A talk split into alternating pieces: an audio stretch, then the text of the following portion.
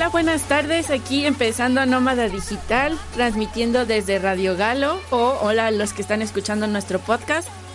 Ah, aquí está Alain en los controles. Disculpen la demora. Alain estaba trabajando duro, se los prometo. Y Javier está desde Alemania. Hola, Javier. No, creo que Javier no está desde Alemania. bueno, eh, ahorita que Javier llegue, pues nos saludará. Eh, mientras pueden, les recuerdo que pueden meterse a la página de Radio Galo y para que lean el blog, se registren. Y pues nada, recuerden que también tenemos nuestro WhatsApp, ahí nos pueden escribir y comentar con nosotros. Y hoy tenemos un programa súper, súper, súper especial. Ya, por fin. Ah, ahí está Javier. ¿Qué onda, Javier? ¿Cómo estás? Bien, ¿y tú? Bien, bien. Aquí hablando sola y triste porque no estabas. Mi corazón se rompe. Sí, pues ya ves, Alain, hoy, hoy nos ha fallado Alain. Claro que no, Alain nunca nos falla. Alain lo resolvió todo. Eh, no lo culpes. ¿Fue Galo? Culpemos a Galo. eh... Pero ya, por fin ya, está, ya está funcionando la conexión, ya te escucho. Ya ah, no. O sea, ¿cómo que nos van a culpar a nosotros? No, la culpa, la culpa la tiene Cupido, recuerda la canción. no, sí, ellos estaban trabajando aquí súper duro para meternos al aire. Vale, pues ya estamos, ya estamos. Hoy tenemos un programa súper especial. Un poquito tarde. pero... es para el, misterio, ya sabes. Hoy tenemos un programa de películas modernas de terror. Uy, porque pues todos nuestros amigos... Exacto, gracias Galo por los efectos de sonido. Entonces todos recuerdan las películas como clásicas de terror, ¿no? El Exorcista, El Resplandor, esas películas que marcaron generaciones y además eran súper terroríficas. Y todos dijimos, ¿cuándo va a haber genios así? Pues ¿qué creen? Estos genios ya llegaron y ya existen películas de terror ahora que son extremadamente buenas ya con unos mejores efectos especiales. No estoy diciendo que el exorcista tenga malos efectos, pero a esta época pues ya quedan un poco obsoletos. Así que Javier, Edgar, que lamentablemente no pudo estar con nosotros hoy, pero Edgar también nos ayudó. Creamos una lista de las mejores películas de terror contemporánea, según calificaciones de Rotten Tomatoes, de IBM y pues nuestro, nuestra perspectiva clara está, ¿verdad? Sí, e, efectos mezclados. Exacto, exacto. Porque además, debo admitir, Javier no tanto, pero yo soy súper, súper fan de las películas de terror. Entonces he visto desde unas muy malas hasta unas muy, muy, muy buenas. Entonces, creo que pues tengo yo no, yo no soy fan de las películas de terror porque siento que en mi experiencia solo he visto películas muy, muy malas. pero cuando estábamos armando esta lista, eh, vi un par de las que me recomendaron Edgar Dilao. Y debo admitir que hay unas que sí están muy, muy buenas. Sí, no, y además, la verdad, Javier y yo vimos una que, que no está incluida en esta lista porque no creo que sea contemporánea. Eh, y además es una película un poco, pues, controversial, entonces no la metimos, pero creo que es de las películas que más, más nos han dado miedo. Pero, en fin, antes de meternos de lleno al tema, vamos a darles las noticias como siempre, porque hay que estar bien informados en esta parte de tecnología. Yo les traigo dos noticias. Y del Spider-Verse, y del Spider-Verse. Ah, obviamente, y de Spider-Verse para la IN. Entonces, pues mira, mi, mi, primera noticia, que creo que ya todos saben y fue trending topic en Twitter la semana pasada, es inminente ya casi la llegada del PlayStation 5 y el Xbox. Y pues nada, el PlayStation 5 fue lanzado con un descuento en la tienda de Sony México. 30% de descuento y mucha gente lo compró y resulta que la semana pasada les empezaron a llegar notificaciones de, Oli, su pedido fue cancelado. Obviamente la gente enardeció y pues se los están cobrando ahora el precio normal. Eh, no, o sea, la verdad, sí, pues la gente está enojada, hubo muchos memes sobre Xbox ganó la batalla de consolas. Yo no lo creo, sinceramente sigo prefiriendo a PlayStation, pero sí Sony se pasó con esta oferta. Ahora hay que esperar a ver qué dice Profeco en México, porque además esto solo pasó en México. Entonces, pues sí, como ves. A Alemania no le tocó. A Alemania no le tocaron PlayStation en general. O sea, no hay. No, no hay manera de conseguir uno ahorita. Qué triste creo que, creo que eh, intenté hacer la preventa un día después de la fecha y no, ya no había nada. No, pues te tardaste, miji, así como es, así como... No, no, no, Javier. Así, a ver, a ver cuándo consigo mi PlayStation. Pues en realidad yo no, yo no lo quiero. Creo que la consola ahorita es más por los juegos exclusivos. Y antes, no sé, como Little Big Planet estaba cool.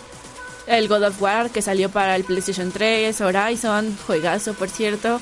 The Last of Us. Como que tenía ahí este, obviamente, de The Stranding.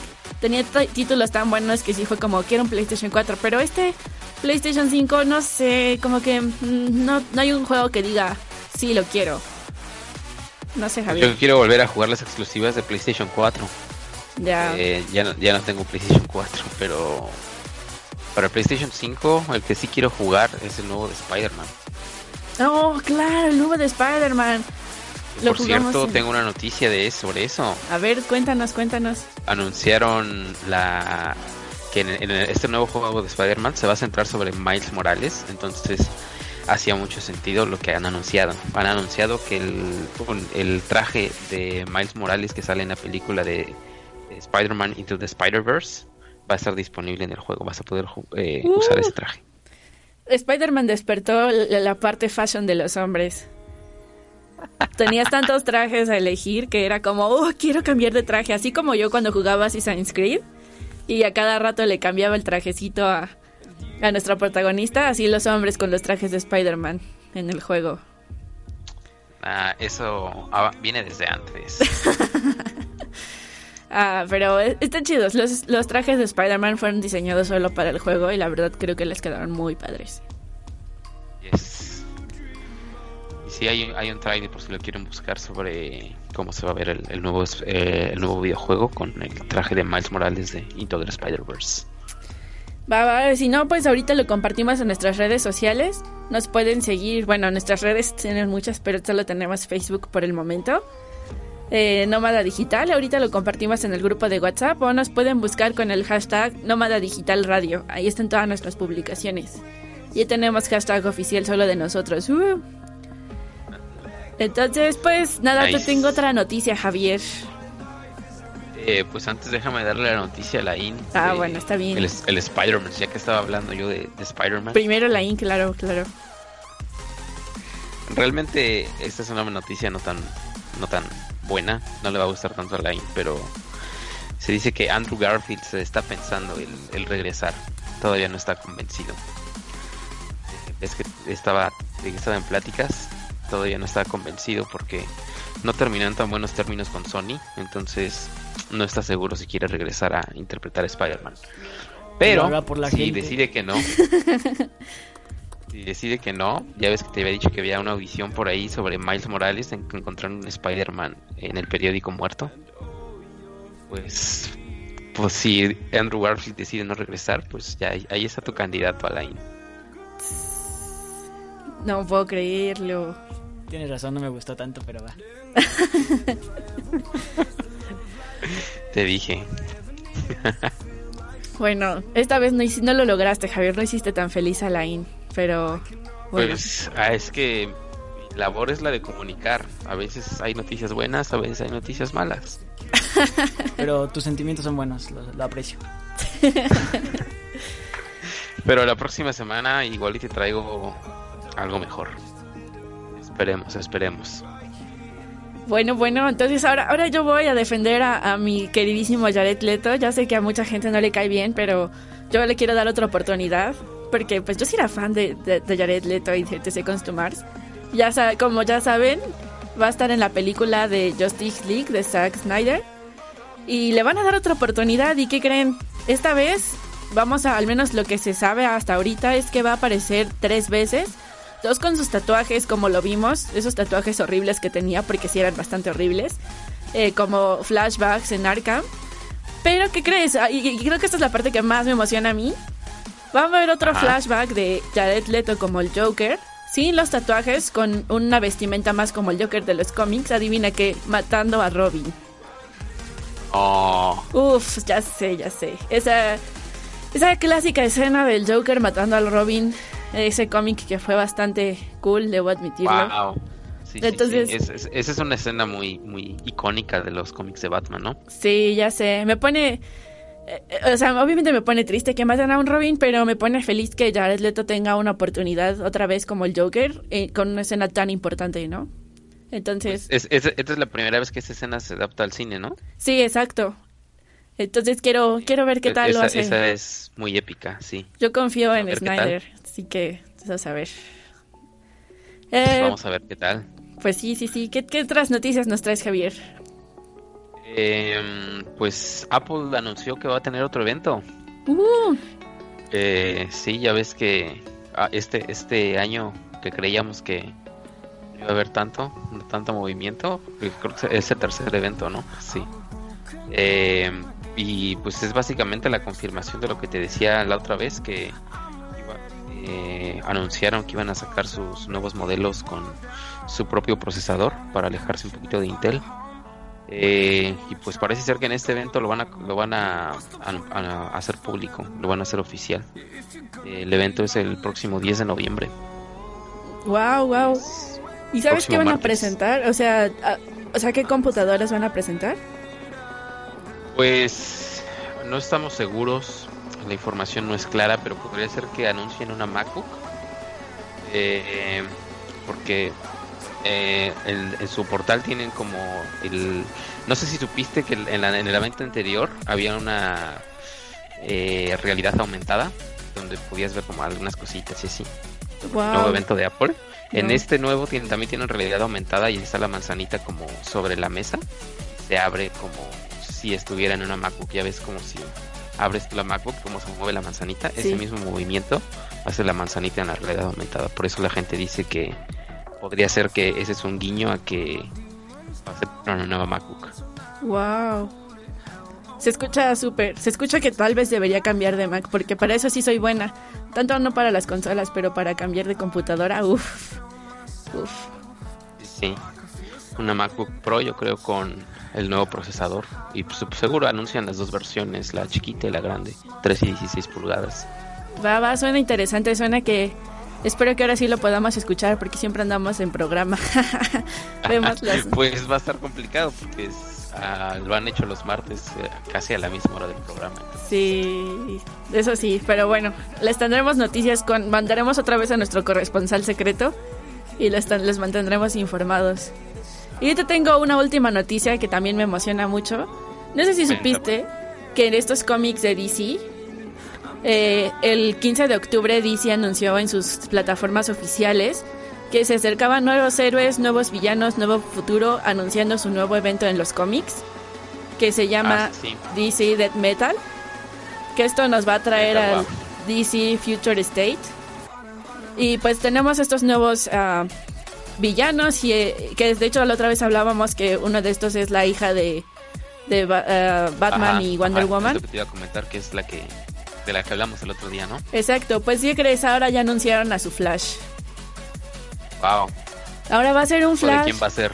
Sí, es un, es un Flash extraño, se llama Kid Quick y proviene de Tierra 11, perteneciente a los a la Justice, a los Teen Justice, que es como de su propio universo. Y ya dijeron Ah. que este va a ser el, el Flash eh, oficial de esta nueva Liga de la Justicia que se está formando. Es un Flash, ah, es un Flash de color con cabello blanco y traje rojo con amarillo. Entonces veamos qué tal le va a este nuevo, a este nuevo Flash, a esta nueva persona que lleva el manto de Flash. ¿Y es descendiente de algún personaje conocido o Pues- es como un personaje totalmente nuevo? No han dicho nada, así que esperaremos a ver qué pasa. Porque la verdad yo no soy tan experto en, en Flash y en DC, pero yo solo conozco a Barry Allen y... ah, ¿Cómo se llama el otro? El ¿Kid Flash? hermano de Iris West. Kid Flash, este, Ah, ajá.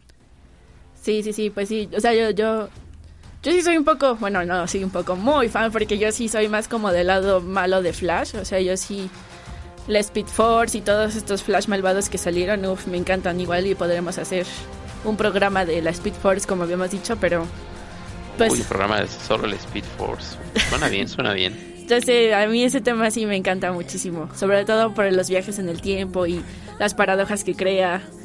Flash, Flash es un personaje muy carismático, me cae muy bien. Kid Flash no Para que tanto. me expliques por qué unos sacan rayitos rojos, otros sacan rayitos eh, amarillos, otros Esa es azules. La velocidad que pueden alcanzar, pero sí, luego andamos en ese tema, porque si no me voy a clavar y no vamos a hablar de nuestras pelis de terror. Sí, sí. Vale. Pero bueno, pues entonces empecemos, Javier. ¿Con cuál quieres Con- empezar? Hereditary. Uf, uf. De toda la lista, esta es mi película favorita. De hecho, ¿De sí, verdad? mi película de terror favorita de todos los tiempos. Y mira que El Resplandor me encantó, pero... No, no, no, es que yo, yo, yo no... No sé cómo no te encantó. O sea, de hecho Edgar me estaría apoyando en este momento. En español le pusieron El legado del diablo. Pues es que el Edgar ya no tiene voz ni voto aquí porque nos abandonó, pero un Pues, abrazo Edgar, te quiero. Esta película fue estrenada el 7 de junio del 2018. Y creo que la actuación de, Connie- de Tony Collette es uf, extremadamente buena. Y creo que esta idea de, de, del legado del diablo es... No sé, Javier, ¿cómo no te gustó esta película? Sí, podría ser como el top de mis películas de terror. Yo te voy a explicar por qué no me gustó, pero si quieres primero cuéntanos de qué va para que el público esté como No, no quiero la misma spoilear. onda y luego y luego te cuento. Sí, ahora sí no vamos a spoilear porque yo creo que es importante que en esta época de terror la- las vean. Esta peli creo que tiene un, un mood un poco más lento que otras pelis de terror. Es un poco más de contemplación y como Alain nos está ayudando con la música, pueden escuchar el soundtrack, es increíble. La actuación de Millie Shapiro, que es la niña, no inventes. Tiene unas escenas que te sacan de onda. O sea, estás como en este mood tranquilo de películas y de repente, ¡pum! Escena brutal hardcore. Oh, sí, sí, sí. Mira, yo te voy a decir, eh, bueno, no te puedo decir mucho porque no me gustó sin spoilear. Eh, entonces, creo que solo te diré que me gustó muchísimo, muchísimo, muchísimo hasta el final. La, la última parte fue la que ya no me gustó tanto. Pero en realidad todo esto que dices es súper cierto. Las actuaciones son impecables, las escenas también son brutales. Eh, el- La sí, sí. actuación de todos los miembros de la familia, Javier, debes admitir que es, o sea, es como una dinámica familiar, un análisis hacia la culpa que puedes sentir, pero un análisis también hacia este legado que nos dejan, pues nuestra familia, que al final de cuentas se vuelve a veces, en cierto sentido, una carga. Nada más que aquí lo vuelven un poco más sobrenatural. Pero este análisis Es- que hacen, yo creo que es que es bueno, o sea, que al final de cuentas tú puedes ver una como una carga toda esta herencia que te deja tu familia o como una bendición, ¿no? Entonces, o sea, a mí se me hace una película de terror profunda para reflexionar, más como acerca de la familia que otra cosa. Y, y, y sí, o sea, mi favorita por diálogos, actuaciones, eh, Tony Collette tiene un speech sobre qué es ser madre. Uf, uf, amigos, no, ese speech es... Yo lo, yo lo pausé y lo volví a poner porque... Esa mujer Wow, con. Sí, sí, sí. ¿No, no, ¿no te pareció increíble ese, ese discurso? Sí, sí, o sea, te, te vuelvo a repetir, a mí me encantó la película hasta el final. O sea, el final creo que fue lo que no me gustó. Ah, No sé, además... Es que yo, yo creo que es por el género, o sea, tenía que terminar así la película para ser como, ya sabes, responsable por el género que estabas teniendo, ¿no? No te iban a dar una explicación No, diferente. no, es que, mira, para mí hay dos películas de terror. Las que son como películas de terror como sobrenaturales. Películas de terror de cosas que igual son medio sobrenaturales o... Pero son muchísimo más palpables. Como la que vamos a hablar después. Eh, y esta al final, al tener un toque tan sobrenatural al final fue como, eh, no lo sé, como que eso ya no me da como ese sentimiento de miedo, ¿no? Porque cuando veo una película de terror, me gusta sentir como, ah, no más, así está muy intenso, podría pasar en cualquier momento, podría, podría estar pasando allá afuera en la calle. Y ya después cuando es como, ah, no sé, como esas películas de, eh, tienes un muñeco que está como la del conjuro. A mí cuando vi el conjuro que me dijeron que es la película más terrorífica del mundo, No. eh, de hecho, ni siquiera está en lista. O sea, es como Es un puto muñeco, dale una patada. y además está muy fea. No sé quién compraría una muñeca tan fea. Aunque la original sí está bonita, pero. ah, no sé, sí siento que prefiero películas un poco más profundas. Por ejemplo, el, el guion de, del conjuro y estas películas no es muy bueno. O sea, digamos, es básico, ¿no? Y, y creo que Midsommar, digo Midsommar, este, Hereditary es como. Uf, ese guion. Ya spoileaste el programa, ya dijiste cuál sí. Pues sí, es que es la que seguía, porque al final de cuentas, después de un año del estreno de. casi un año del estreno de Hereditary, eh, Ari Aster, que es este genio detrás de esta película, estrenó Midsommar, que es nuestra siguiente película, ¿no, Javier? Yes, y Midsommar es sobre estos chicos que se van a un campamento en Suecia y con a, eh, a una aldea, ¿no? Sí, Y exacto. Esta aldea tiene unas tradiciones hardcore. Es que, es que justo, justo esa es, esa es la parte que me gustó. Sin embargo, no me parece como la mejor de Ari Aster. E- Este, este, el Midsommar es un evento clásico.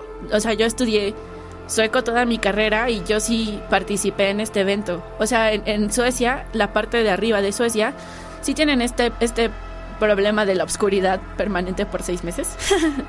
Entonces, cuando llega la primavera, Pero- para ellos es muy importante y festejan el, el festival del Midsommar, que es justo todas las mujeres se visten de blanco, se ponen coronas de flores, adornan unos palos gigantes con flores y bailan alrededor del palo y tienen unas canciones muy bellas que además me sé. Hay unas canciones de ranitas que bailas y cantas, que porque yo, yo hice el festival completo, porque mi maestra era ¿Te de las sabes en sueco? Ah, no me acuerdo muy bien, pero sí me da risa que las ranas no hacen croak, hacen quack, como patos, en sueco. Hacen quack las ranitas. Y es muy bonito porque tienes que saltar y caminar al- a- alrededor de este palo con flores. Y la verdad, ser una chica, vestirte de blanco, ponerte una corona de flores para festejar la primavera, no sé, está. Es, es- es una tradición bonita. Sí, está bonito. No, O sea, obviamente, pero Todas las preparaciones que hacen están bonitas, o sea, sí, sí. Y se dan un festín súper chido. O sea, la verdad es que Pasón también, súper chido. co- co- comes muy bien ese día. Un viaje. Hay unas bolitas de carne llamadas canibular en, en sueco que, uff, uff, son deliciosas. Pero justo este, este director tomó esa tradición y la volvió obscura. ¿No? Que es lo que a Javier le gustó de esta película. Eh, Javier, ¿quieres contar un poco o, o ya no te dio miedo? Ya no me escuchas. Sí, sí te escucho. Ah, te estaba comentando que sí, que eso era lo que me había gustado. Y. em, y pues sí, que al final le, le dan un- una tonalidad un poco más oscura. Y no sé si contar muchísimo más para no spoilear a la gente, pero sí. eh, después los chicos, es, pues sí, se quedan muy impactados al, al ver como la primera tradición, que es como eh, unos. Eh, ¿Cómo los llamarías? Como unos ancianos. Eh, Sí, ancianos. en- sí, se, se avientan desde una montaña y se, se matan. Es bastante gráfico. Creo que, y creo que a mí esas son las cosas que más me gustan a veces, como las cosas gore, explícitas. Como, ah, perdón, pero sí, eso. De hecho, a mí, a mí me gustan mucho los animes también, por ejemplo, Super Gore. Em, y al final, pues sí, los van eliminando uno a uno. Y, ajá, exacto, pero obviamente mezclan la tradición bonita del Midsommar y le meten estas cosas rudas. Eh, Claro, y eso, eso es lo emocionante, ¿no? Que como que cada uno sirve un propósito dentro de sus tradiciones. Y, al final una de, ella- de ellas, que es la chica, es como la reina, ¿no? ah, sí, porque de hecho ellos también tienen su reina de la primavera. En la tradición original sí nombran a la chica más bonita como la reina de la primavera y ella es la que dirige como todo el festival y es la chica principal. En mi caso fue mi maestra. Ah, no, no hubo votaciones, pero... eh, eso sí. de sueco, ¿no? Sí. Claro. Ah, pero... ¿Ella era, ella era la más bonita? Pues yo estaba grande mi maestra, no sé si decir que estaba bonita o no, pero era bonito por enseñarnos esta cultura y dejarnos entrar. Oh. Está, está muy padre, todas las tradiciones de Suecia me gustan mucho. Eh, Y creo que lo que me gusta de este director es que sí tiene un análisis más profundo de los sentimientos humanos. Tanto lo puedes ver en El legado del diablo como en esta Midsommar, donde en realidad también es un análisis sobre las relaciones entre de amistad, de, de noviazgo y cómo esta chica va cambiando, la protagonista va cambiando eh, pues de, hecho creo que lo, a mí lo que más me gustó también de estas películas es que no son tu película clásica de terror donde aparece un demonio, un monstruo y solo mata, mata, mata, eh, sino que sí exploran un poco los sentimientos de, o sea, son películas mucho más profundas. Sí, exacto. te identificas más con los personajes y es como, no, ¿por qué? ¿Por qué lo mataron? bueno, pero antes de continuar y que digamos qué actores salen, eh, nos vamos a ir a un corte y seguimos hablando de Midsommar al regreso.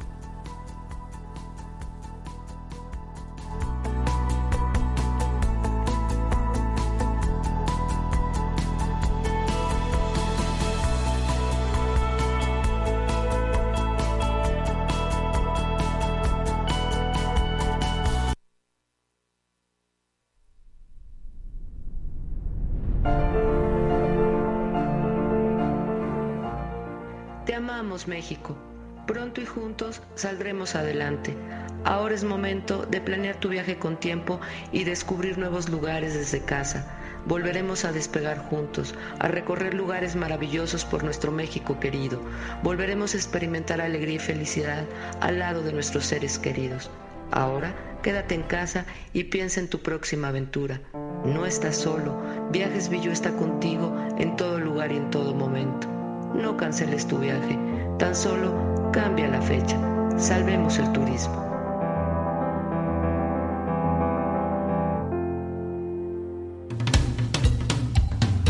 ¿Eres un experto en tu tema y tienes mucho más para decirle al mundo? ¿Quieres llevar tu negocio al siguiente nivel? Radegalo.com es tu oportunidad de lograrlo. Hoy el verdadero negocio se encuentra en línea.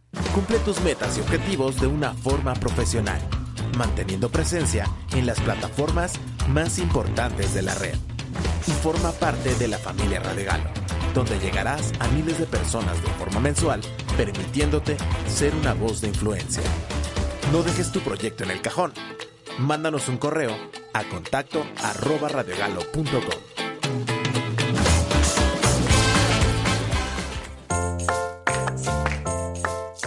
Tienes muchas ocupaciones y necesitas...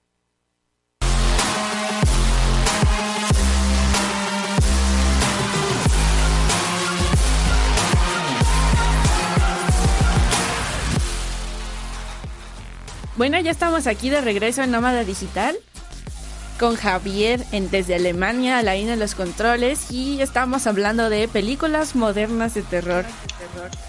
Hello. y de hecho, estábamos, ya hablamos de Hereditary, pero estamos hablando ahora de Midsommar y les voy a compartir en el grupo de WhatsApp una imagen y voy a hablar un poco de esta imagen. Esta es la actriz principal. Si están escuchando el podcast, pues búsquenla. es nuestra actriz principal. Eh, creo que esta chica hace una actuación increíble, muy fuera de serie.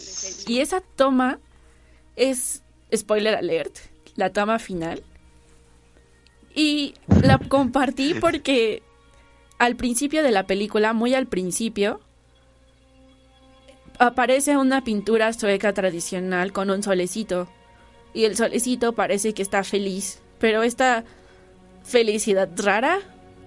Y no sé ah, cómo esta mujer, esta actriz, logró hacer la misma cara del solecito de la pintura, que es esta fotografía que les mandé. Eso... Lawrence Pugh es el nombre de la actriz. Gracias. Pero Uf, no sé, o sea, esta escena final en la que ella hace esta, esta expresión que es la misma de la pintura, después de que pasa toda esta parte de todo el ritual, de todos estos días ahí con los suecos en esta aldea como alejada de todo. Uf, qué toma, qué toma, amigo. Este, uf, dijimos que no íbamos a dar muchos spoilers, ¿verdad? Sí, no. Esa actriz Porque quisiera, quisiera hablar de eso. ya dijiste, spoiler alert, es la última, entonces no quiero hablar del final. A ver, pues ya, ya dilo. Eh, te quería preguntar qué crees que significa esa sonrisa. Creo que eso es parte de la película. Eh, de estas películas que me gustan mucho en el que el final se lo dejan como al espectador. Ya lo sé, ya lo sé, obviamente. Por eso te estoy preguntando qué opinas tú. Pues esto es, siento que es, la película para mí fue más un viaje de ella de autoconocimiento, de saber cuáles son sus verdaderos sentimientos. Siento que todo el tiempo se está reprimiendo. Y esta sonrisa es una sonrisa de liberación. Ok. Liberación ruda, porque la chica no hizo cosas bonitas. Eh, no, no hizo cosas bonitas, pues no, como que no tenía muchas opciones, ¿no? No sé, es- y justo eso, o sea, que siento que siempre puedes elegir, siempre tienes opciones. Nada más que ella tomó sus decisiones y este es un, esta sonrisa es un, estoy feliz con las decisiones que tomé. ¿Crees? Sí, esa es mi interpretación. Tú me preguntaste cuál era mi interpretación, no digo que sea la oficial. Sí, ya sé, obviamente. Pero yo me acuerdo mucho cuando el Joker ya te cae en la locura total. Se empieza a reír así. O sea, yo lo interpreté más como ya se volvió loca, ya perdió la cabeza. Ya. Ahí fue. Un poco, un poco. Si quisieras marcar un punto en su vida donde ya no hay vuelta atrás, ya lo perdió todo, ahí. Exacto, aquí nos comentan, toma sentido la naturaleza humana, en la que no importa qué tan mal te portes, el hecho de que lo disfrutes. Supongo que ella se encuentra en ese punto. Sí, exacto. O sea, más, más que sentir satisfacción por las cosas, es sentir satisfacción porque logra conocerse bien después de todo este viaje místico, sobrenatural. A pesar de, de todas las tragedias que le han sucedido o que está viviendo, encuentra como algo por lo cual sonreír, ¿no? Exactamente. Vale, pues eh, no fue tan spoiler.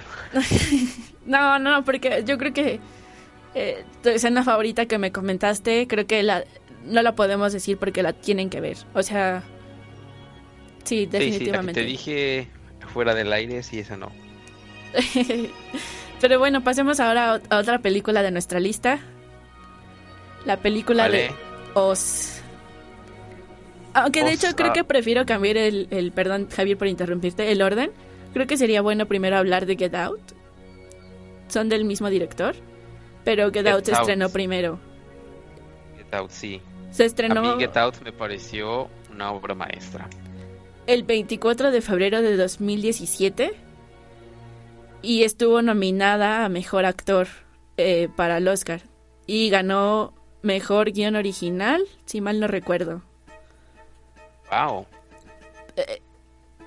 No sé, Javier, tengo háblanos. buen- tengo un buen este gusto cinematográfico entonces, porque esta película me pareció extraordinaria. Esta película, eh, sin dar muchos spoilers, es básicamente sobre este personaje eh, de color que tiene una novia blanca que y van a conocer a, a los papás de, de la chica y pues él tiene miedo de que sus papás sean racistas, ¿no? y la chica lo convence de que no. Y a lo largo de la película él se da cuenta que la verdad es que sí son bastante racistas. Y no solo eso, que tienen toda una red de eh, trata de negros como esclavos. Es que justo, Pues y- obviamente él está en esas garras. justo, eh, y, y estamos, eh, acabo de compartir eh, también una de las imágenes más icónicas de la película con estas grandes actuaciones y, englobamos todas estas películas porque creo que son películas de terror que analizan temas más profundos que solamente sobrenatural y espíritus que quieren venganza por quién sabe qué cosa. Que, tama- que, que son películas que tratan otro tipo de temas, ¿no? Y los engloban en este fenómeno sobrenatural. Y con grandes actuaciones y como podemos escuchar, otro gran soundtrack. Bueno, yo soy fan de los soundtracks en general, pero creo que Alain dice que también él. Eh, y sí, o sea, no manches, este soundtrack de, de Get Out, uff, uff, mis respetos, ¿no? Yes, yes, es un muy muy buen soundtrack. Eh, y justo esta, esta película eh, marcó, o sea, fue histórica porque es de las primeras películas de terror que llegan a los Oscars en categorías diferentes, ¿no? Y haber ganado un Oscar, sí, amigos, es altamente recomendable que la vean. De hecho, yo, yo, yo no estaba enterado de que había estado nominada al Oscar. Sí, de hecho, por eso yo la quería ver y estaba en mi lista. Sí, y está, está muy buena, ¿no? Y tengo, ¿Qué sí. sí, no, obviamente está muy buena. Y tengo un dato curioso, este mismo actor está trabajando como productor en la película de Barney que van a lanzar junto con Mattel. Un cambio súper radical, ¿no? Me pareció muy gracioso. Sí, Barney. ¿Dinosaurio morado? Yes, exacto. ¿Van a sacar una película de Barney? Sí. Ah, no Estaba crees que... Ah, Quiso verla. es muy gracioso. Wow. Pero su actuación, su actuación me pareció Sí, que, o sea, de hecho, estas películas las elegimos por un gran soundtrack, un excelente guion y actuaciones fenomenales. ¿No? Y este mismo director no nos dejó con las ganas, afortunadamente. Y en el 2019 sacó otra película llamada Oz, y esta vez protagonizada por la ganadora del Oscar, Lupita Nyong'o. Oh, por Dios, esa película, Javier. Sí, esa, esa, esa película sí recuerdo que la fui a ver al cine y también me dejó un poco perturbado. De hecho, creo que esta película, y como lo estábamos hablando, es de las pocas películas que tal vez sí podrían llegar a pasar, ¿no? Es La de Get Out o Oz. no, las dos, creo, ¿no? Sí. Eh, Oz no estoy tan seguro, pero no, Get Out por supuesto que sí. uff, les estoy compartiendo ah, ahorita una imagen de Lupita Nyong'o, igual. Estos directores tienen como escenas parecidas donde hacen un close-up a estas como y personas con esta gran actuación, estas caras entre locura, tristeza, enojo, que, que mis respetos para este nivel actoral de estas personas. Yes. Yes. Esa cara es, uf, expresa muchísimo, ¿no? Y creo que Oz es una película con una vuelta de tuerca que sinceramente no te la esperas. Lo que pasa con las películas de terror en la mayoría dices, ay, claro, va a pasar esto, ay, claro, va a pasar esto, se vuelven predecibles, ¿no? Pero Oz siento que es de las pocas que logra romper este, va a pasar esto. No sabes que, o sea, tú crees que va a pasar algo y de repente, puff, no era eso. Yes, el, el plot twist de Oz también es, uf, te vuela la mente.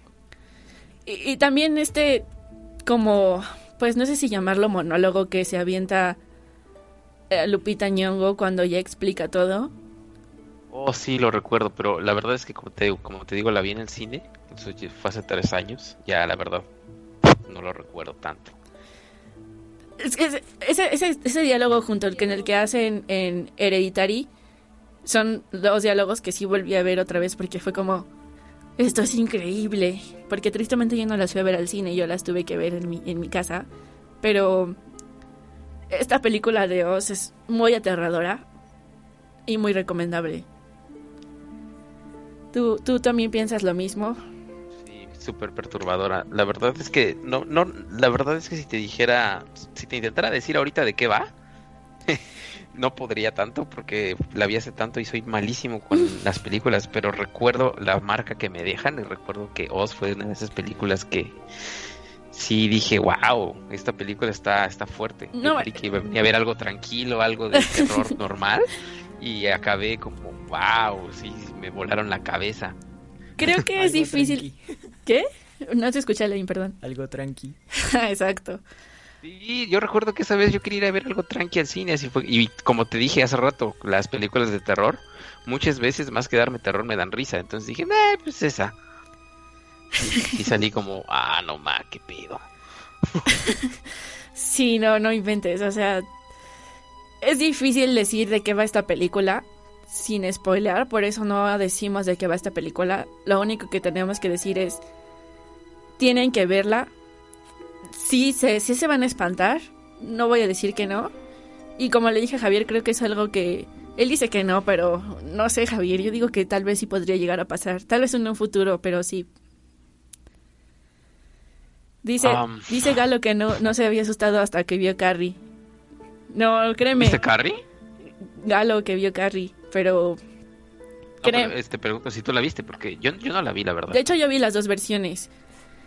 Y no, no, Carrie, Carrie es un cuento de niños comparado con estas películas que hemos nombrado. Con qué poco pinole te da tos, dicen Galo. No, o sea, Carrie es muy buena película. Además, fue es escrita por Stephen King, que es un genio del terror. Pero estas películas sí tienen. Yo las clasificaría en un diferente género. O sea, no, no. Stephen King sí escribe terror, terror como tal. Estas películas es entre terror psicológico y sobrenatural. Impresionante. Con unas actuaciones impecables. Entonces, no sé. Sí, creo que lo que a mí me, me- me ha encantado de estas son el terror psicológico. A mí lo que me gusta es el terror psicológico. Ajá, y, y estas películas mezclan perfectamente bien. Entonces te espantan psicológicamente y, y, con esta parte sobrenatural de monstruos también, ¿no? Entonces traes como los dos en uno. Y con estos temas también como la esclavitud o como esta parte de la carga familiar o como todos estos temas que al final de cuentas algunas personas sí viven y tristemente son comunes. Siento que es como triple terror. triple terror en una sola película. Yes. Oye, y había otra de la que queríamos hablar, ¿no? Suspiria. De hecho, Pero la verdad es que yo no la vi. no, de hecho justo yo, yo tengo mucho que hablar de Suspiria porque yo vi las dos, pero quería acabar. Siento que hay que separarlas como en bloques. Estas cuatro películas de las que hablamos entran en un bloque. A mi gusto son las cuatro mejores contemporáneas, pero luego tenemos otro, como otro apartado de películas. eh, apartado de películas que son buenas, pero no llegan a este nivel, que también queríamos mencionar. Como, exacto, a la índice Babadook, exactamente, como Babadook, It Follows, Suspiria y The Witch, que son nuestras cuatro películas que, pues sí, no entran tanto como en este género misterioso que estamos hablando, sino son nuevas. Eh, entonces sí, hablemos de Suspiria. Ya, pues esa, eh, esa como es del segundo bloque, ya no la alcancé a ver. Así que cuéntame de qué va. Pues mira, Suspiria tenía un cartel, uff, increíble. Suspiria está, es una película ¿Ese- italiana. ¿Ese que mandaste al grupo? Sí, es el que mandé al grupo. No, ve ese Ah, lo hubieras cartel. mandado antes, hubiera visto. Javier. Ah, no, es que además sale Dakota Johnson, ¿no? Así como todo el mundo ama a Dakota Johnson. Uf. Las- la- la- no, además es, es- es muy bella, en fin. El, el punto es que esta película, la original, Suspiria, es italiana. Y Vale. era una academia de ballet. Todo se origina cuando una chica alemana es aceptada en una academia de ballet. Eh, en la película original. De hecho, en la película original está clasificada en Italia como una de las películas de terror más eh, terroríficas de su historia cuando salió. Es una película bastante vieja. Tan vieja que adivinen quién sale a mí, no los van a creer. Bien. Miguel Bosé, joven, en la Ah. Academia de Ballet. Yes, es el único hombre en la Academia de Ballet y sale bailando ballet, porque si no sabían, Miguel Bosé bailaba ballet en su juventud. Es muy gracioso. es como, oigan, esperen un minuto, ese es Miguel Bosé. Oye, es Miguel Bosé. Yes. Pero ¿Cuándo? en la original dices, ¿no? Porque dices que hay dos versiones. Sí, sí, sí, estoy hablando de la original. Ya. Y Suspiria original tiene escenas que para su época y los ah, niveles ah, que, que existían de efectos especiales, sí era como muy bueno para ese, ese tiempo en el que vivíamos. Obviamente si ahorita la ven van a decir, ay, ¿qué es esto? Y trata más o menos que dentro de la academia de danza hay unas brujas.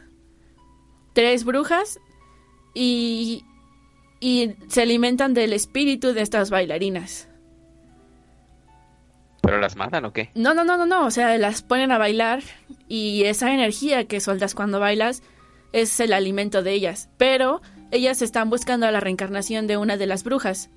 Porque las Ah, maestras son las eso, brujas. que se alimenta del miedo. Exactamente.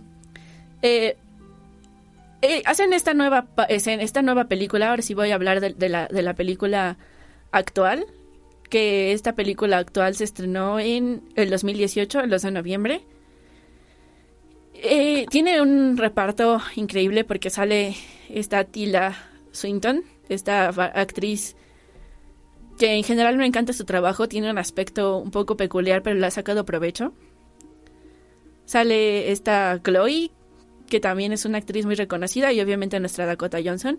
Y aquí cambian el ballet por danza contemporánea. Y que de hecho debo admitir que esa escena de baile donde ellas ya se presentan con esos vestuarios, uff, es que amigos yo bailo desde hace como ocho años. Entonces, eh, me encanta ver estas danzas eh, contemporáneas que representan muchas más cosas de las que la danza clásica puede. O sea, no estoy diciendo que la danza clásica sea mala, pero es, eh, es la base de todo, pero sí es muy diferente, ¿no? Disfrutar una buena danza. El problema es que la película nueva no me gustó. ¿Ah, no? No, tiene una escena al final que sinceramente, que esa sí ya se la sacaron de la manga. Esa sí fue al cine a verla y de hecho me enojé tanto, ya había visto la original que quería salirme de la sala de cine. Wow. Pero está en nuestra lista porque es una película controversial que al final se pone súper sangrienta, empieza toda lenta y al final esas escenas finales son muy sangrientas, excesivamente sangrientas, debo admitirlo. Mm, Sí es súper sobrenatural, algo que no podría pasar, Suena interesante. Uf. pero esa escena No, pero final si de- está sangrienta, igual y si me animo. uy, de mujeres desnudas sangrientas, créeme que sí la hubieras visto. Pero sí, es- Ah, ya me convenciste. mujeres desnudas bailando en sangre. Ya me convenciste. Siento que esa escena salió sobrando. Oye, no, apoya, no, digan no la piratería. Eh, ¿En Netflix? está, no, esta es de Amazon Prime, de hecho, justo Amazon está detrás de esta película. Eh, y esa sí la ¿Ah, puedes ver en sí? Amazon Prime, sí. Eh, y justo yo esperaba un poco más por todo esta, el buen reparto, por eh, Amazon detrás de ellos. Y no, la verdad, sinceramente no. No llegó a mis expectativas. Pero este es el tema de Suspiria, ¿no? Ahora Ah, y es controversial por el final que dices, que Sí, mucha gente se quejó que sí vio la original como yo, de decir, oigan, amiguis, ¿por qué metieron esta escena que de, de dónde demás salió? Además, es una escena ultra larga, creo que dura como media hora. Totalmente fuera de contexto, siento que no encaja con la película. Eh, una escena de media hora, ¿ok? sí, no, o sea, no, no sé, no, no, la verdad no. Siento que la película pudo haber sido más corta, muchísimo mejor si no hubieran metido esas escenas extrañas que las metieron a fuerzas, como que no entendieron bien cómo era la danza y fue como, sí, vamos a meterla. Ah, eso es muy desafortunado cuando meten eh, con- eh, referencias culturales sin realmente investigarlo. Sí, no, además sí hay un concepto medio extraño de estas brujas que mencionan, son tres brujas bastante famosas, entonces sí, no, no, no, no, para nada, no, no me gustó en ese sentido. Pero ahora Entonces, pasemos... Ay, perdón. ¿recomendarías que la viéramos o no? Yo recomendaría que vieran la original. Creo que la original Vale. vale mucho la pena, no importa en la época que estés. Si te gusta el cine y eres cinéfilo, la original es una muy buena propuesta. Vale, vale. Y bueno, Pues amigos, yo sé que original, ya no sé que ya llegamos a las dos, pero como empezamos un poco tarde, vamos a pedirle a Galo que nos regale 10 minutos más eh, para terminar nuestra lista, para que puedan pasar todo noviembre viendo películas de terror buenas. Y en nuestra lista está It Follows, que se llama en español Está detrás de ti. Esta película fue estrenada en 2015 y... Ah, esta Y película... Edgar debió haber hablado de ella. Y esta Gracias. Edgar. Sí, exacto. Edgar debió haber hablado de ella porque sé que es una de las que Edgar disfrutó mucho. Esta de hecho, el, por Sí. él añadimos esta lista. de hecho, por él la añadimos en la lista. Fíjate que esta película... ya lo obligaríamos a venir, ya lo obligaríamos a venir. Pero bueno, ya te dejo hablar, No, no, está bien. Tú no la viste, ¿verdad, Javier? No, no, ya no me dio tiempo de verla. Fíjate que esta película es muy buena. Hicieron una entrevista con el director y le preguntaron qué quis- quiso decir al final. Es otra de las películas de terror que tiene un final abierto, así como Oli, que pacho. Este. Un final abierto donde la gente pues tiene que decir qué cree que pasó. Básicamente esto es un ente, no te explican de qué, cómo pasa, que te sigue. Y se transmite, o sea, si yo les digo la idea van a decir, ¿what? ¿Esa película creen que es buena? pues sí, amigos. Esta, este ente se transmite por medio de relaciones sexuales. Entonces, a ti te sigue una persona, siempre va caminando, es súper lento, pero siempre sabe dónde estás y cómo encontrarte. Entonces, tiene la película empieza con que un- una chava tiene relaciones sexuales, sale corriendo porque ella la está siguiendo y la siguiente escena es ella muerta de una forma muy brutal en la playa. Eh, Wow. este, este, Oh. este espectro se convierte en hombre, mujer, se convierte en tu papá, tu hermano para confundirte, entonces está muy cañón a poder diferenciar en que si no, si es, más bien es como de un feeling de siento que esto no está bien porque está caminando hacia mí sin detenerse, sabes que te está siguiendo. Y la única forma de deshacerte de él es teniendo relaciones sexuales con otra persona para pasarle esta maldición. El problema es que si matan a esta, o sea, si el espectro, espectro lo- logra matar a esta persona, se sigue con la cadena hacia atrás, entonces ahora te, te mata a ti, ¿no? Ah, El- mucha gente dice que esta película es muy buena porque es una referencia de las transmisiones, de las enfermedades de la tra- de transmisión sexual y cómo se pasan y tratar de hacer conciencia a los jóvenes de lo pues difícil que es, ¿no? Es algo que siempre te está siguiendo, siempre está ahí, te puede matar en cualquier momento y se pasa por medio de relaciones sexuales sin protección. Alain no está muy convencido, pero el director dijo, no, no es cierto, yo no quise decir eso, no mientan. O sea, eso es lo que la gente en general dijo cuando vio la película y lo que te hace pensar de forma inmediata cuando la ves.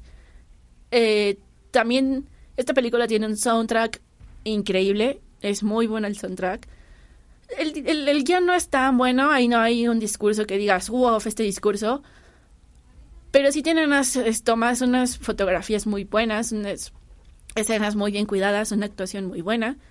Y creo que sí eh, merece estar en esta lista. Por eso el director dijo, no, yo no quise decir eso. Yo quise decir algo más profundo, pero ustedes no están preparados para esta conversación. Bye. No me entendieron. Y se ofendió. Eh, pero... o sea, y ya dijo que no quiso decir, pero dijo que quiso decir. No, yo creo que es parte de su película de decir, ustedes digan lo que quieran, pero no es eso. o sea, no, no, el director no, no dio como tal una declaración de quise decir esto. Pero creo Ah, que es sea- una película interesante. Lo aplicó la de solo te voy a decir que no quise decir. Exactamente. Pues un, po- un poco como Alan Moore cuando escribió The Killing Joke, que fue como, no quise decir eso, no me molesten y no voy a decir qué quise decir. Mira, ahí vas otra vez a hablar de cómics. Hoy estamos hablando de cómics. Oh, pues. Pero bueno, a ver, entonces, ¿qué otras películas nos faltan? Ah, claro, la favorita de Alain que le dio miedo, Babadook. ¿Tú viste esa peli? Yo solo vi el primer bloque. Uy, Javier, bueno, miren, me vas a dejar aquí hablando sola. Babadook es. Una película bastante interesante porque fue una película de bajo presupuesto y es una de las películas independientes de terror que logran trascender y ganar varios ah, premios de cine. No, no, no tanto como un Oscar como Get Out, pero sí es importante. Y está basada en un como cuento infantil. Y Ah, como una buena película de Disney. exacto. Lo Ah, interesante no, es al revés, ¿no? Disney toma cuentos de terror y los hace películas para niños. Sí, exacto. Creo que la sirenita sí es muy de terror. Bueno, la cenicienta también. Creo que lo que vale la pena de esta película, además de las actuaciones, porque la, la mamá y el niño eh, ah, tienen muy buenas actuaciones. Más el niño. Sí, la verdad, el niño sí, rifado ese niñito. Es que es una película de muy bajo presupuesto que logra hacer unos, eh, unas escenas buenísimas. Babadook es un monstruo Ajá. y no en, en ningún momento dices, ah, ¿qué es esto? Oh, qué horrible escena, qué efecto especial más chafa. Jamás. De hecho, creo que ni se aparece como así bien, bien, bien. Sí, no, pero tiene... Creo que resolvieron de una forma muy astuta el no tener presupuesto y lograron hacer una película de terror muy, muy, muy, muy buena. Entonces, creo que Babadook sí se podría considerar en esta lista de mejores películas de terror contemporáneas por eso. E- El soundtrack no me parece tan bueno, no es malo, pero no es tan increíble como el de las otras, o tal vez no es mi estilo. Es que no llegó el presupuesto. Era una buena película, un buen soundtrack. Tomaron la decisión adecuada. Eso sí, pero yo creo que fue una película bastante atinada. Entonces, si a ustedes les gustan más estas películas independientes, terror psicológico, donde en realidad, como dice Alain, no van a ver a un monstruo como tal diciendo bu, en el que la mamá es como, oiga, no sé si mis hijos son unos mentirosos o si está pasando algo, como que no les cree y cuando empiezan a pasar las cosas es como esperar a los niños, ya me contagiaron su locura, o soy yo. De hecho, hay una Oye, teoría. Carlos pero, tiene pues, una pregunta para nosotros. Ah, ¿Qué sí. opinas? Alain tiene una teoría, pero no quiere spoilearnos, está bien, Alain. ¿Quién tiene una pregunta? Galo, eh, siempre que una peli de terror incluye a niños malditos, ¿es garantía total o, o tú qué crees? No siempre. Porque la profecía, por ejemplo, es muy buena. Incluye a un niño, la actuación del niño es excelente, pero no siento que sea una película muy increíble de terror. O al menos no como de estos géneros que estamos hablando.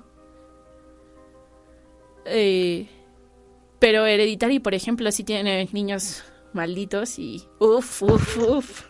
No, bueno. Oli, ¿quién está ahí? ¿Quién nos llama? Ah, ¿Quién nos llama?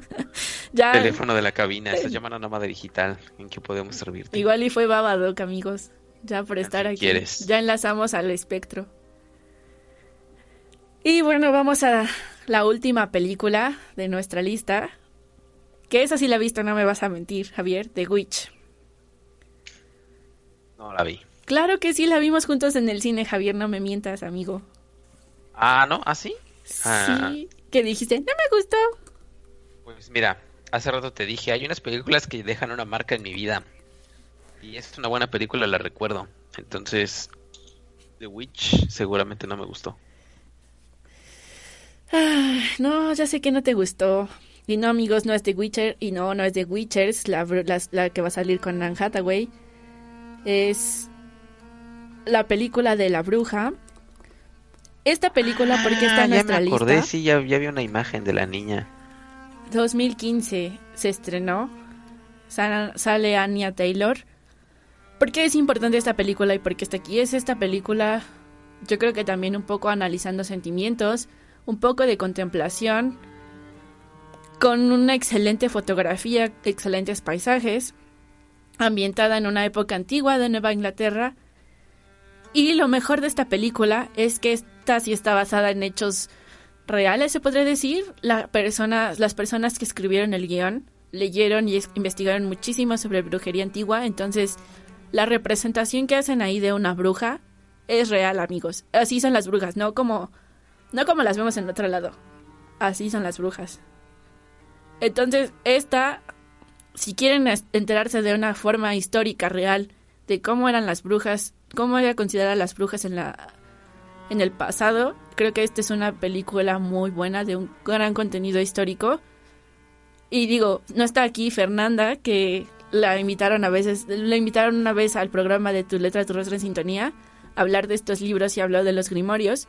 Pero muchas de esta, esta información se obtuvo de grimorios reales que se escribieron y que son libros que quedaron ahí como perdidos, anónimos, nadie sabe qué escribió y que algunos han sido rescatados y reeditados para que la gente los lea.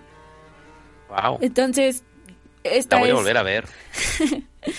eh, por esto esta peli está en esta lista y por eso esta peli considero que tiene un valor muy grande en cuestión de películas de terror y si te gusta todo este ah, mundo paranormal, eh, The Witch es una buena opción. Y de hecho sé que Edgar la amó. Pero Edgar no está aquí para ayudarme a decir que era una buena película. Javier la odió, por cierto. Pues la voy a volver a ver porque justo el otro día estaba hablando de un amigo, con un amigo que a veces ves una película y tu visión del mundo es muy diferente a lo que es ahora, entonces la ves con diferente perspectiva. Tal vez si la veo ahora, la veo con una per- perspectiva totalmente diferente y ahora sí me gusta. Pues no solo pasa con la peli, creo que también pasa con los libros. O sea, si lees un libro en una etapa de tu vida y luego lo lees en la otra, puede ser un libro totalmente diferente y pasa también con los videojuegos. Eh, Sí, sí, claro.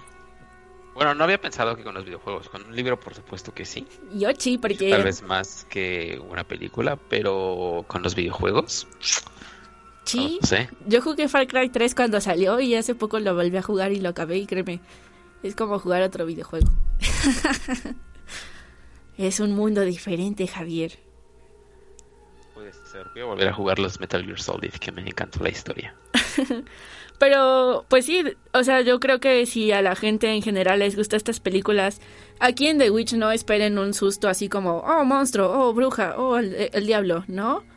Como les dije, es más un tanto contemplativo, analizar la situación, esta parte de ver las actuaciones, un diálogo perfectamente bien escrito, bueno, un guion perfectamente bien escrito y bien documentado históricamente hablando. Entonces, The Witch es una buena opción, por ejemplo, para Galo o Fer que les dan miedo las películas de terror. The Witch es algo light para empezar, no esta película no asusta así como, "Oh, Dios mío, no voy a poder dormir", como otras que hemos estado hablando, que sí realmente son perturbadoras, o como Babadook que asustó a Alain. The Witch creo que es un poco más informativa, tan más que de terror. Pero entonces, ¿de verdad es una película de terror? Tal vez ni siquiera es parte del género, ¿no? No, sí, sí es una película de terror. Sí tiene escenas de brujas haciendo cosas de brujas que no quiero spoilear. Es más, hasta vemos, vemos al mismo diablo. ¿No, ¿No lo recuerdas? Hay, hay una escena donde sale esta cabra y hay un close-up a la cabra. La cabra también actúa muy bien, amigos, por cierto. Está muy bien entrenada. Pero la cabra negra es la referencia al diablo, es la referencia justo, la, la conexión entre la bruja humana con el diablo y el pacto que se hace. Entonces, pensando en películas del segundo bloque que mencionamos, ¿esta sería tu favorita? ¿Del segundo bloque? Mm, Sí. sí. Sí, creo que mi top sería The Witch, ah, The Ba- Babadook, It Follows y Suspiria. ¿Ya ves? La peor fue Suspiria, sí. Nos dijiste que la odiaste. Claro. Sí. Raúl también nos no- dice no que The puedo- Witch no la recomienda. de- no puedo opinar del segundo bloque porque no las vi. Bueno, pero puedes The dar... Witch, pero no recuerdo. Pero del primer bloque les puedo recomendar totalmente Get Out. Esta es mi fa- película favorita del primer bloque. Bueno, puedes dar tu, tu top del, del primer bloque. Ah, vale. Mi, mi- mi top del primer bloque, por supuesto, Get Out, primerísimo lugar. Eh, segundo lugar, Midsommar. También me encantó. De ahí, mm, tal vez Oz. No, o Heredit- ¿cómo A ver, es mi top, ¿vale? Está no te bien. con mi top. No puedo creerlo, Eh, Hereditaria es la número uno por siempre del mundo. Luego Hereditary. Y Suspiria no la vi. Ah, no, pero Suspiria es del segundo Sí. bloque. Yes. Eh, sí, ese es mi top. Bueno amigos, ahí está, les dejamos películas de terror para todos los gustos. Espero que les haya gustado y pues nada, nos pueden verlas, comentarnos en nuestro Facebook si quieren que hagamos otro tipo de programa de películas de terror, si nos faltó incluir algunas. Y vamos a seguir todo este mes con eh, programas de miedo. Ahora nos tocaron películas, pero va a haber uno de videojuegos y otro de series, entonces estén muy al pendiente de Radio Galo y su programación. Muchas gracias a la de Navidad. Muchas gracias a la por la excelente musicalización. Te rifaste. Gracias, Javier. Alain. Y Gracias, Lau. Pues nos vemos la siguiente semana. Digan no al Game Over, amigos. Bye.